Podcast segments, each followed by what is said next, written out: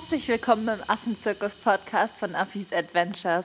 Mein Name ist Michi und damit du mich und die Affen in der heutigen Folge noch ein bisschen besser kennenlernen kannst, werde ich dir erzählen, wie ich mein Herz an sie verloren habe. Die Geschichte ist wirklich ganz anders, als die meisten sich vermutlich vorstellen und deswegen kannst du wirklich gespannt sein, wie alles angefangen hat. Ich wünsche dir viel, viel Freude und wir sehen uns gleich im Dschungel.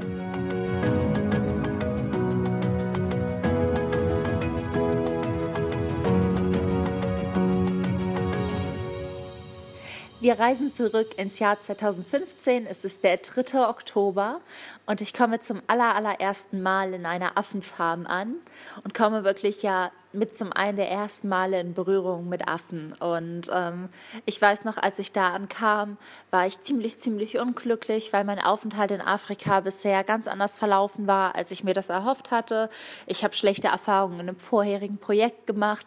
Ich wurde schon mehrfach beklaut. Ich ja hatte nur Chaos und Turbulenzen. Und dann kam ich bei den Affen an, bin ausgestiegen und es hat für mich erstmal nur himmlisch gestunken. Es war für mich mitten im Nirgendwo und ich dachte einfach nur, okay, jetzt bin ich vom Regen in die Traufe gefallen.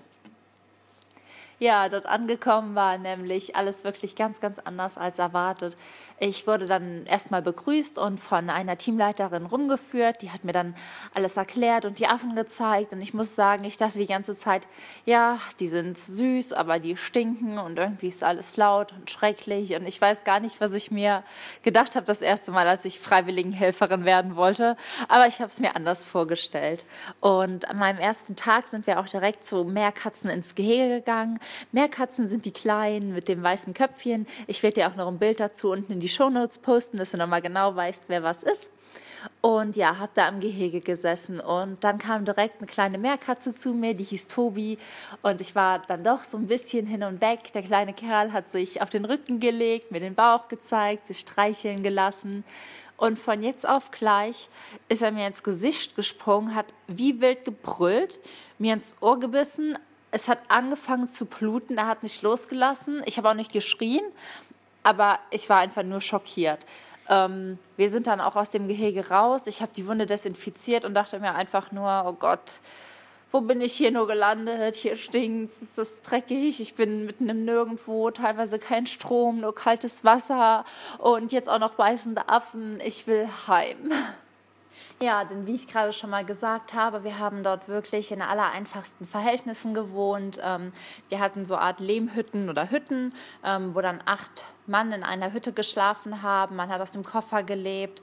Wir hatten da drin teilweise ja mehr schlecht als recht Strom oder gar nicht. Hatten Außenduschen, die immer wieder von wilden Affen geplündert wurden und mussten extrem hart arbeiten. Also als ich da diesen Arbeitsplan dann gezeigt bekommen habe, hieß es morgens um halb sechs müssen wir alle oben antreten, mehr oder weniger, ähm, da die Babys gefüttert werden mussten. Um sieben fängt man an zu putzen, zwei Stunden. Dann hat man noch mal eine halbe Stunde Pause und ist dann eigentlich mehr oder weniger bis, bis abends oder nachmittags vier, fünf Uhr durchgehend beschäftigt. Und wenn man dann noch mal Babyaufgaben hat, arbeitet man wirklich die ganze Nacht. Und ich dachte mir nur so, oh krass, das ist schon ganz schön viel und bin am ersten Abend einfach mit einem unfassbar mulmigen Gefühl schlafen gegangen. Ich erinnere mich noch, ähm, ich habe geduscht, bevor ich schlafen gegangen bin und ich stand damals unter dieser Dusche und ich habe geheult. Ähm, einfach nur gedacht, ich will nach Hause, ich will das hier alles gar nicht. Das war alles ein Fehler. Ähm, ich hätte nie nach Afrika gehen sollen, wäre ich doch nur besser zu Hause geblieben. Und ja, dann hat erstmal Tag zwei begonnen, sehr, sehr früh. Ich bin um fünf aufgestanden, eineinhalb Stunden bevor die Arbeit losging und habe mich irgendwie, ich weiß nicht, wie ich auf die Idee kam, versucht, im Busch schick zu machen. Ich bin dann aufgestanden, habe meine Haare gemacht, habe mich geschminkt, ja, was man so als Frau vielleicht in der Morgenroutine macht. Und um Viertel nach sechs sind die anderen Helfer aufgestanden oder um zehn nach sechs. Und alle haben mich angeguckt, als wäre irgendwas falsch mit mir, haben sich ihre Zähne geputzt, ein Haargummi in die Haare gemacht, Wasser ins Gesicht und ja, sind hoch. Ich bin dann mit den anderen hoch und ja, da hatte ich dann meine erste Begegnung mit einem kleinen Pavian. Das sind die kleinen Brauen, die sind ein bisschen größer als die anderen und kriegen später eine sehr lange Nase. Aber auch da werde ich euch nochmal ein Bild in die Show Notes packen, damit es ganz klar ist, wer hier wer ist. Und ja, da wurde mir schon mal von Kaylee, so hieß meine damalige Teamleiterin, berichtet. Ähm, wir haben zwei kleine Paviane, die heißen Barney und Blossom. Blossom ist relativ einfach zu handhaben, die ist eine kleine Drama Queen, aber ja, sehr pflegeleicht. Und Barney ist eher so unser Sorgenkind, der, der traut niemandem so richtig, der ist nicht zutraulich, der will sich nicht füttern lassen und vor allem ist er sehr unterernährt aktuell. Also ja, in einem mehr oder weniger kritischen Zustand.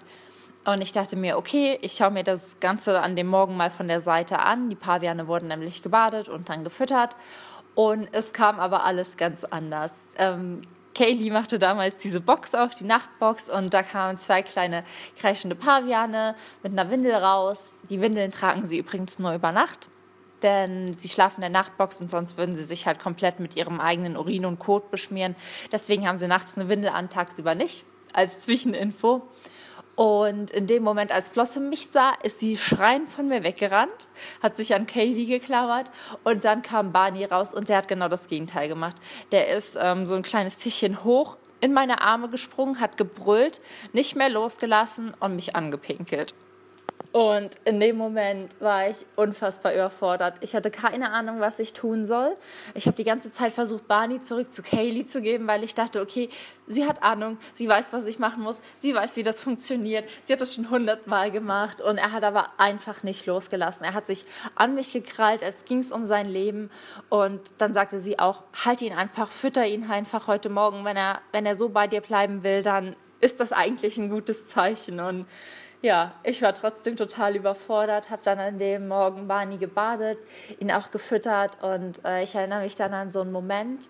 Man hat die ganze Zeit dieses Herzchen von dem kleinen Mann pochen gespürt, wirklich als er in meinem Arm war, weil er so aufgewühlt und so ja, durcheinander war. Und irgendwann habe ich ihn dann gefüttert. Er hat am Fläschchen genuckelt und sein Herzchen wurde immer ruhiger und beruhigter.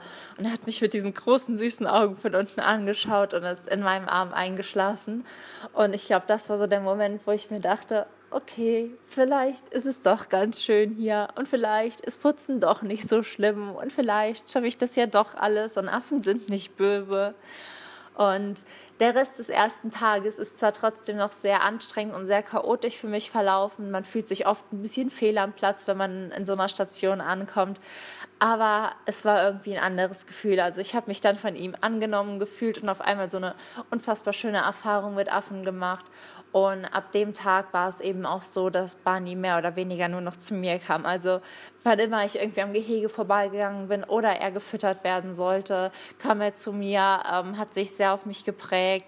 Ähm, ich habe ihn mit in die Dusche genommen, um ihn sauber zu machen. Ich habe ihn morgens gebadet. Ich bin dann an anderen Morgen, wo ich keinen Babydienst hatte, extra früher aufgestanden, um eben Zeit mit ihm zu verbringen, weil er bei anderen das Trinken oft noch verweigert hat oder ihn das gestresst hat oder er das nicht wollte und er bei mir immer so ruhig war. Und ja, wenn man sich dann wirklich zwei Wochen lang Vollzeit um so ein kleines Zauberwesen kümmert, dann verliert man ganz, ganz automatisch einfach nur sein Herz. Denn was die Tiere einfach unfassbar besonders macht, ist, dass einfach jeder so eigen ist und jeder seinen ganz eigenen Charakter hat. Wir hatten ja damals zwei Babys, Barney's, äh, Barney und Blossom aber man konnte den einen nicht mit dem anderen vergleichen. Barney war eher so schüchtern und hat lieber an einem gehangen, war nicht so offen, während Blossom einfach die ganze Zeit mehr oder weniger weggelaufen ist, alles erkunden wollte, unfassbar neugierig war, am liebsten jeden freiwilligen Helfer hin und wieder besprungen hat. Ähm, sie hatte zwar auch ihren Favoriten, aber war halt einfach viel lebendiger, viel, viel offener, viel aufgetreter und auch alle älteren Affen. Da hat man einfach nur erkannt, krass, hier ist jeder anders. Also als ich da angekommen bin, dachte ich einfach nur, oh je, die sehen alle gleich aus und dann ist man eine Woche da und jeder ist wirklich anders. Jeder hat sein eigenes Gesicht, seine eigene Persönlichkeit, seine eigenen Macken und man weiß auch ganz genau, wenn ein Affe zu einem kommt, okay, der nimmt mich jetzt nur an den Arm und kuschelt oder du kannst mich eigentlich überhaupt nicht leiden und kommst nur zu mir, um mir jetzt an den Haaren zu ziehen. Und so hat man halt eben einfach seine, seine Freunde unter den Affen und eben seine Gang und jemand, der einen nicht so gut leiden kann. Aber es ist einfach wunderschön. Und auch die Tage, also die harte Arbeit, das ist mir von Tag zu Tag leichter gefallen. Am Anfang dachte ich noch, oh Gott, zwei Wochen soll ich das durchstehen, dann breche ich zusammen. Aber von Tag zu Tag findet man sich mehr ein, man fühlt sich wohler und man genießt auf einmal auch, dass man zwar körperlich unfassbar anstrengende Arbeit hat, aber dass man einfach was Sinnvolles und Gutes tut. Wenn man als Freiwilligenhelfer arbeitet, dann hat man eben keinen Tag, wo man denkt, okay, was ich heute gemacht hatte, hatte keinen Sinn, denn man trägt wirklich jeden Tag dazu bei, dass die Tiere eines Tages in Freiheit leben können, allein in dem Wissen, jeden Morgen zur Arbeit zu gehen, ist einfach so unfassbar erfüllend. Und das war's auch schon aus dem Dschungel für diese Woche. Ich würde mich riesig freuen, wenn dir die Folge gefallen hat, wenn du mir eine positive Bewertung hier auf iTunes oder Spotify da lässt.